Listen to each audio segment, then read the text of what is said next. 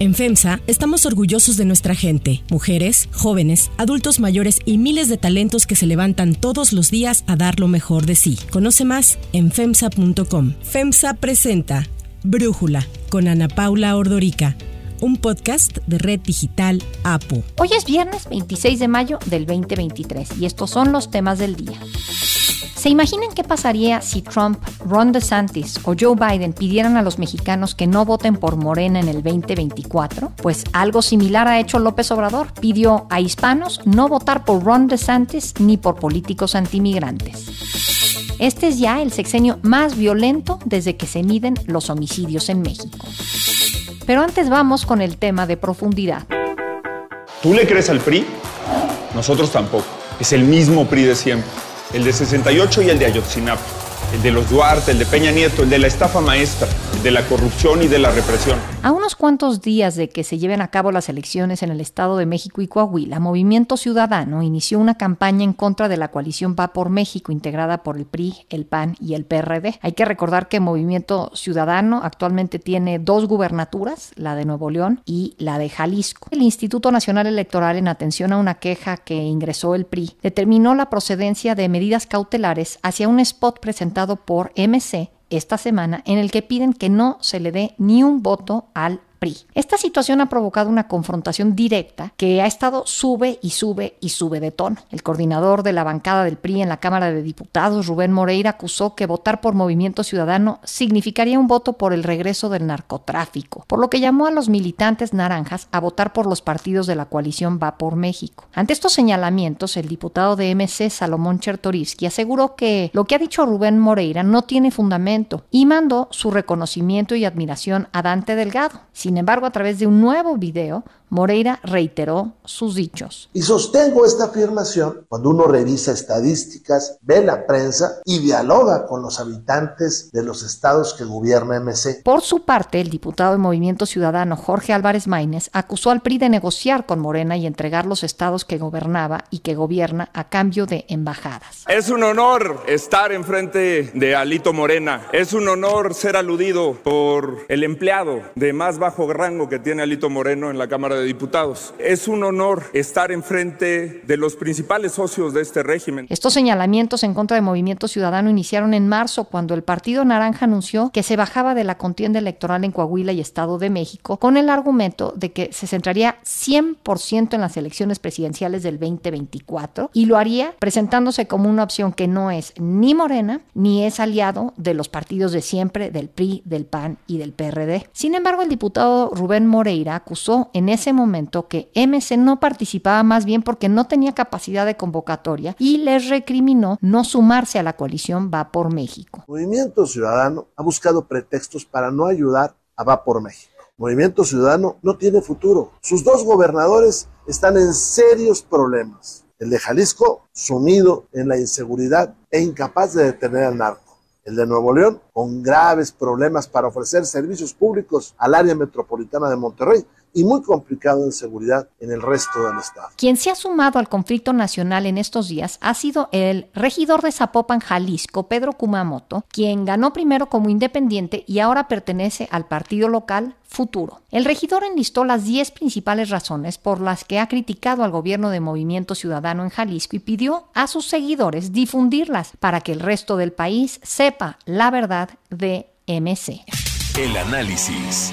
Para entender mejor este tema, le agradezco precisamente a Pedro Kumamoto, regidor de Zapopan por el Partido Futuro, platicar con nosotros. Pedro, a ver, ¿por qué ahora estás hablando en contra de MC. Primero, gracias por el espacio aquí en este podcast, Ana Paula. Creo que lo importante es mencionar que esto ha sido una crítica constante que nosotros hemos tenido incluso desde 2015, desde el Congreso del Estado, pero ahora con la entrada del gobierno de Enrique Alfaro, en 2018 lo que empezó a suceder fue que esta propuesta o este MC que muchas veces se ve a nivel nacional es un poco más progresista, que defiende derechos humanos, que reivindica temas ambientales, pues poco a poco se fue pareciendo más a lo que nosotros entendíamos como al PRI, al PRI que se acababa de derrotar en el 2018, al PRI que reprime, al PRI corrupto, al PRI que por tantos años activistas y personas que habíamos participado en distintos espacios de la política estudiantil en ese entonces, pues señalábamos como lo que teníamos que acabar. Bueno, para nosotros, ahora Movimiento Ciudadano significa exactamente lo mismo. Desde 2018 hemos levantado la voz para poder impulsar que una realidad distinta sea en Jalisco. De estos, digamos, como 10 puntos que mencionabas, eh, creo que sí es importante eh, que la audiencia sepa que no son, digamos, pues, temas de opinión, sino son hechos que fueron pues señalados por distintos periodistas, autoridades, colectivos. Estamos hablando de represión, por ejemplo, de los colectivos de mamás y papás de personas desaparecidas afuera de la calía en este año, el 31 de marzo de 2023, después de una declaración de Enrique Alfaro, donde dice, pues no se vengan a manifestar a Casa Jalisco, ustedes váyanse a manifestar a otro lado, ¿no? Represión de juventudes el 5 de junio del 2020, en donde eh, miembros reconocidos de la Fiscalía levantaron con bats y palos, con golpes a manifestantes, que por cierto se manifestaban por el asesinato a manos de policías de Giovanni, de este caso dolorosísimo de Ixtlahuacán de los Membrillos. Y bueno,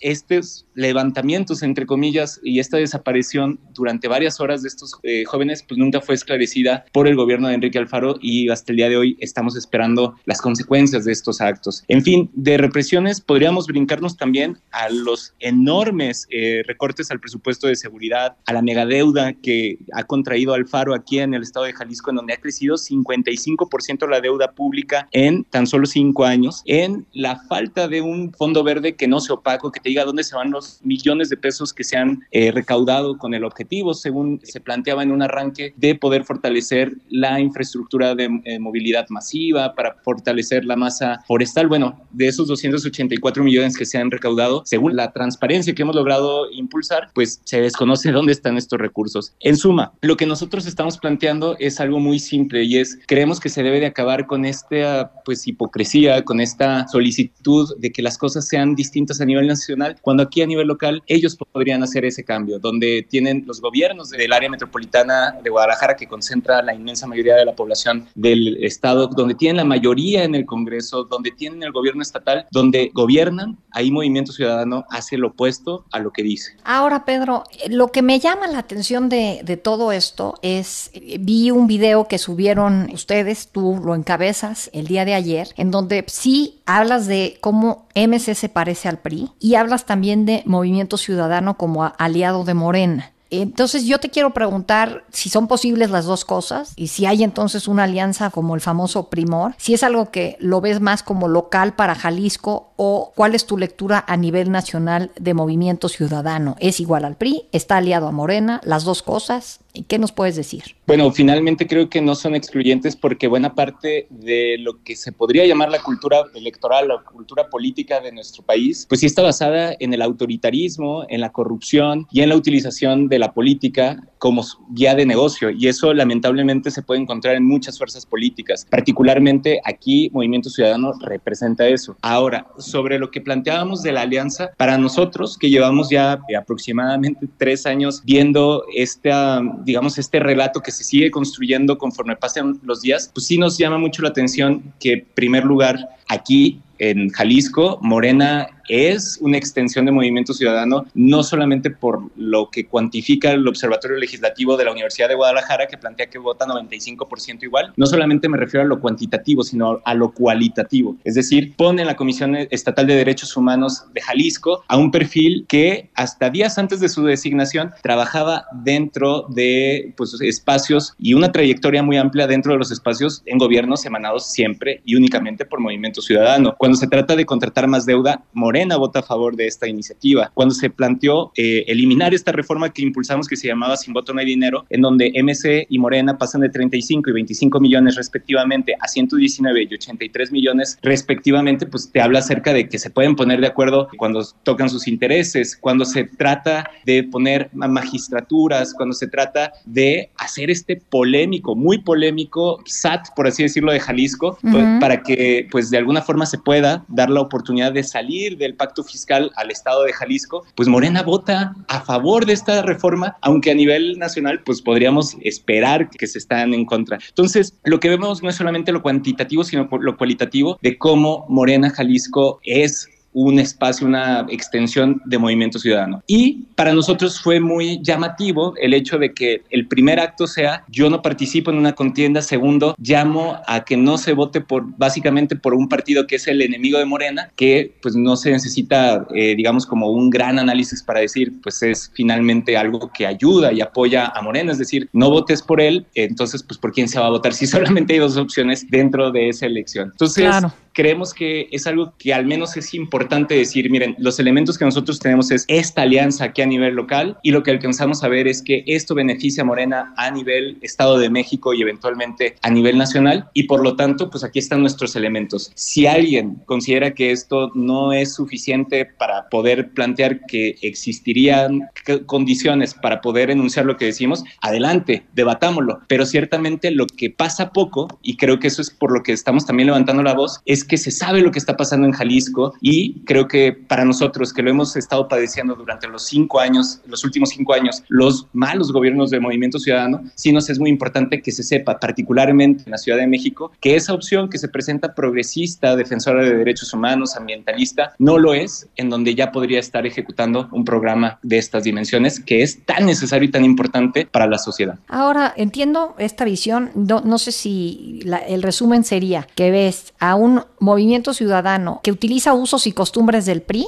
pero que es aliado de Morena. ¿Ese sería el resumen? En Jalisco al menos, así es. En Jalisco, para nosotros no nos queda duda de que esa es, digamos, la manera en la que han estado actuando y el hecho de que ahora parezca que está sucediendo en nuestro estado llama la atención y no solamente eso, sino que creo que lo que nos ha demostrado, lo que muchas otras personas opinan al respecto de este tipo de movimientos es que, pues, si no es una alianza, es inexplicable el por qué en este momento, faltando tan poco para una elección tan importante, pues centra su atención, sus baterías en una campaña de este talante. Pueden otros motivos, desde luego que sí, pero parece difícil creer que no se deba a, pues, un intercambio de apoyo o de alianzas. Y luego, así ya a nivel nacional, ¿quién a tu juicio representa un mayor peligro para la democracia de México, que nos ha costado pues tres décadas construir eh, de una manera no sencilla? una manera complicada, con el esfuerzo de muchos. ¿Quién, a tu juicio, representa un mayor peligro para esta democracia en México? ¿El PRI, Moren o MC? Uf, eh, creo que es una pregunta bien complicada para alguien que está viviendo todos los días el autoritarismo del gobierno de Enrique Alfaro. Eh, te pongo un ejemplo simplemente, hace dos semanas, vecinas y vecinos del Parque San Rafael lograron una suspensión por parte de un juez federal para una obra que pues está afectando un parque, es decir, un parque, un bien público, algo que, que pues creo que todas, todos quisiéramos defender. Y la respuesta de Enrique Alfaro fue mandar a policías estatales a poner vallas afuera de las puertas de sus casas para que no pudieran salir a protestar y para que pudieran terminar la obra de un colector. Ese es el nivel de autoritarismo que ya vivimos, es decir, no es del peligro de lo que pudiera pasar, sino es el peligro que ya vivimos cotidianamente. La manera en la que se ha conducido el gobierno de Movimiento Ciudadano, aquí en Jalisco en particular, es algo que nos preocupa muchísimo porque a quienes no comulgamos, a quienes no creemos, digamos que el, gobierno es un espacio de negocios y no es un espacio para servir, pues es un momento muy complicado aquí en Jalisco con el gobierno de Movimiento Ciudadano y de Enrique Alfaro. Entonces, yo lo que te podría decir es que mi experiencia está pasada por, digamos, esta eh, localidad. Yo cuando fui estudiante eh, protesté y fui parte en su momento de Yo Soy 132. Desde luego que veo el enorme daño que le ha hecho el PRI a nuestro país. Desde luego que no quiero que vuelva el PRI a gobernarnos. Y sin duda alguna también he sido crítico del el desmantelamiento de las herramientas del servicio público que se ha dado en este sexenio. Tenemos que decirlo, las capacidades que hay instaladas hoy en, nuestros, en el gobierno federal han ido minando poco a poco con este mal entendimiento de la pues digamos, de reducir los costos y de pensar que todo tiene que ser la austeridad. Y desde luego, pues el tema de instituciones como el INE y el INAI, pues se debe de preservar esa, digamos, herencia de lucha. Entonces, yo lo que te pudiera comentar, Ana Paula, es que yo no veo en ninguna de estas tres fuerzas políticas un impulso demócrata, no veo un impulso que estén discutiendo aparte los temas que nos importan, Ana Paula. Eso es también lo que más molesta nos genera, creo yo, a quienes tenemos 30, 40 años. Es decir, se puede discutir acerca de los apodos que se le pone al presidente o los que el presidente le pone a la oposición. Pues sí, pero es muy lamentable que ese es el tiempo que se le dedica a nivel nacional a la atención a lo político cuando lo que verdaderamente nos importa es salir a la calle sin miedo, poder hacernos de una vivienda, tener seguridad social, poder cuidar que nuestras madres y padres se puedan retirar con dignidad, con una pensión. Eso es lo que nos importa. Y lamentablemente el debate nacional se está centrando en quién pone el apodo pues más deplorable, eh, quién avienta la grosería o el insulto pues más potente y francamente Ana Paula, eso a mí me parece que ya el día de hoy es un verdadero peligro para la democracia con estos ánimos crispados, con estas faltas de propuestas y por eso, también por eso, pues es que no estamos en ninguno de esos espacios políticos y por eso construimos esto que se llama futuro y que, bueno, es una opción por ahora solamente en Jalisco y por eso hemos levantado la voz, porque necesitamos decir que esta clase política que solamente está pensando en hacer negocios tiene que irse y necesitamos construir un espacio político para personas que les preocupan lo que cotidianamente nos duele, nos mueve y también hay que decirlo, nos motiva y nos emociona de hacer política. Pedro Kumamoto, muchísimas gracias por este tiempo y por platicar con nosotros para Brújula. Me da mucho gusto estar aquí. Si te gusta escuchar Brújula, te invitamos a que te suscribas en tu aplicación favorita o que descargues la aplicación Apo Digital. Es totalmente gratis y si te suscribes será más fácil para ti escucharnos. Además, nos puedes dejar un comentario o calificar el podcast para que sigamos creciendo y mejorando para ti. Hay otras noticias para tomar en cuenta. 1. Injerencia. Muchas han sido las ocasiones en las que el presidente Andrés Manuel López Obrador ha insistido que México no interviene en asuntos internos de otros países. Sin embargo, como lo comentamos en el episodio de ayer, el caso de Perú es un ejemplo claro de que no respeta el presidente ni lo que él mismo dice. Ahora le tocó el turno a Estados Unidos. López Obrador llamó a la comunidad hispana a no votar por el gobernador republicano de Florida, Ron DeSantis, quien lanzó su candidatura por la nominación republicana a la presidencia en el 2024. Ojalá y los hispanos de Florida despierten y no le den ni un voto, que no se vote por los que persiguen a migrantes, los que no respetan a migrantes. Agregó a sus críticas contra DeSantis el tema del fentanilo, que ha ocupado los reflectores en las últimas semanas. Esto dijo sobre el gobernador de Florida. Sacó también lo mismo, lo del fentanilo, pensando que con eso va a, este, a obtener voto. Que empiece a ver porque en una de esas, el fentanilo está llegando por Florida. Para Brújula, Stephanie Enaro, analista internacional, nos habla sobre la intromisión del presidente de México en la contienda electoral estadounidense. Como estamos en un contexto global en donde el nacionalismo es el pan de cada día y al final estamos también viviendo una autoprofecía de que la peor política exterior es la política interior, pues obviamente Estados Unidos se convierte en la piñata de México y México la de Estados Unidos. Y esto es importante porque al menos en el discurso, aunque en los hechos pueda ser diferente, los republicanos han tenido más línea dura con los mexicanos. Ron DeSantis es una versión renovada de Donald Trump y ha sido muy enérgico con querer cerrar la frontera con México, ha sido muy duro con los migrantes y por eso es que el presidente está llamando a no darle ni un voto a Ron DeSantis. Obviamente que esto favorece a Donald Trump y de alguna manera a Joe Biden, aunque la tiene complicada por el contexto económico. Y por eso es importante notar que así como esto puede tener un pequeño impacto en Estados Unidos, en México también tiene impacto y esto obviamente sumará rumbo al 2024. Ayer Ron DeSantis encabezó junto con Elon Musk el lanzamiento de su candidatura presidencial en un evento caótico por las fallas que hubo durante la transmisión que se hizo a través de Twitter. El evento se vio afectado por problemas de audio y conexión. DeSantis, Musk y la gente de Twitter aseguraron que las fallas se debieron a que demasiada gente se conectó y entonces rompieron el internet. Uh, can, are you there? Can you hear us? I think you broke. I'm right, here. I know. I think I think you broke the internet there. We had over half a million people in one Twitter space, and it was growing by like 50,000 a minute. So, uh, congrats on uh, on breaking the internet there. Pese a las críticas, el equipo de campaña del republicano informó una hora después de su anuncio presidencial que la campaña de DeSantis había recaudado un millón de dólares. Para Rafael Fernández de Castro, director del Centro de Estudios México-Estados Unidos de la UC San Diego, nos da su análisis. No le conviene a México entrometerse en la política de Estados Unidos porque en una democracia y Estados Unidos aún sigue siendo una democracia, siempre hay posibilidades que alguno de los candidatos llegue a la presidencia. Ron DeSantis en todo caso no le fue bien en su propuesta, en su declaración de candidatura, lo hace tarde y lo hace mal, pero aún así es el único republicano que hoy por hoy le puede competir la candidatura a Donald Trump, que se ve firme, que se ve experimentado, que combina dos cosas muy interesantes. Él sigue siendo un rebelde que va en contra de Washington, pero ya también es un agente de Washington con experiencia, que ya estuvo en la Casa Blanca cuatro años y que se muere por regresar a las mieles del poder.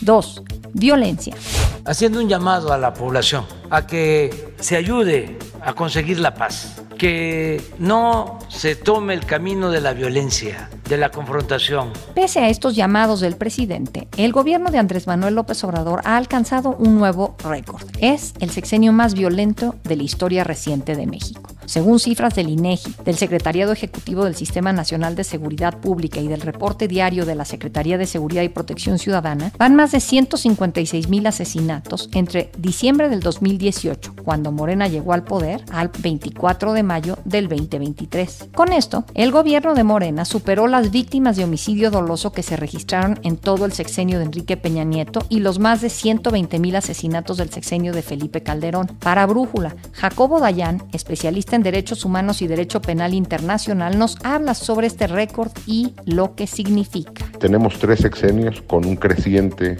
número de personas asesinadas. La respuesta en los tres gobiernos ha sido, ante las violencias, fuerza, es decir, la presencia militar o los militares a cargo de la tarea de seguridad. Una segunda forma de atender esto ha sido incrementar penas, como si incrementar penas redujera la incidencia delictiva. Y la tercera, el populismo punitivo, es decir, meter a la cárcel a todo mundo con esta lógica de la prisión preventiva oficiosa. Otro análisis que tiene que hacerse es de que se ha centrado la medición o el éxito en materia de seguridad en el número de personas asesinadas. En un país con más de 110 mil personas desaparecidas, la gran mayoría ya también en esta administración, el gobierno de Andrés Manuel López Obrador es el gobierno con más personas desaparecidas. El fenómeno de la desaparición tendría que ser incorporado al análisis de seguridad y esto no se realiza. Lo que vemos de manera preocupante son en algunas regiones que los homicidios van ligeramente a la baja, pero un incremento brutal en las desapariciones. Es decir, se oculta el fracaso o se ocultan asesinatos en la cifra de desapariciones que no suele estar en la mira pública de manera permanente. Para cerrar el episodio de hoy los voy a dejar con música de Lenny Kravitz.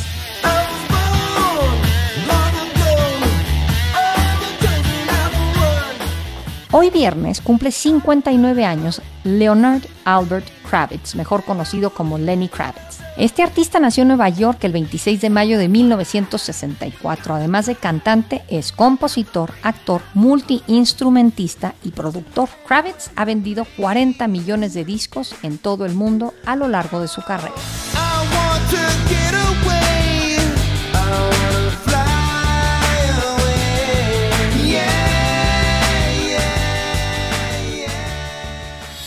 Yo soy Ana Paula Ordorica. Brújula es una producción de Red Digital APO. En la redacción, Ariadna Villalobos. En la coordinación y redacción, Christopher Chimal. Y en la edición, Cristian Soriano. Los esperamos el lunes con la información más importante del día. Que pasen un muy buen fin de semana.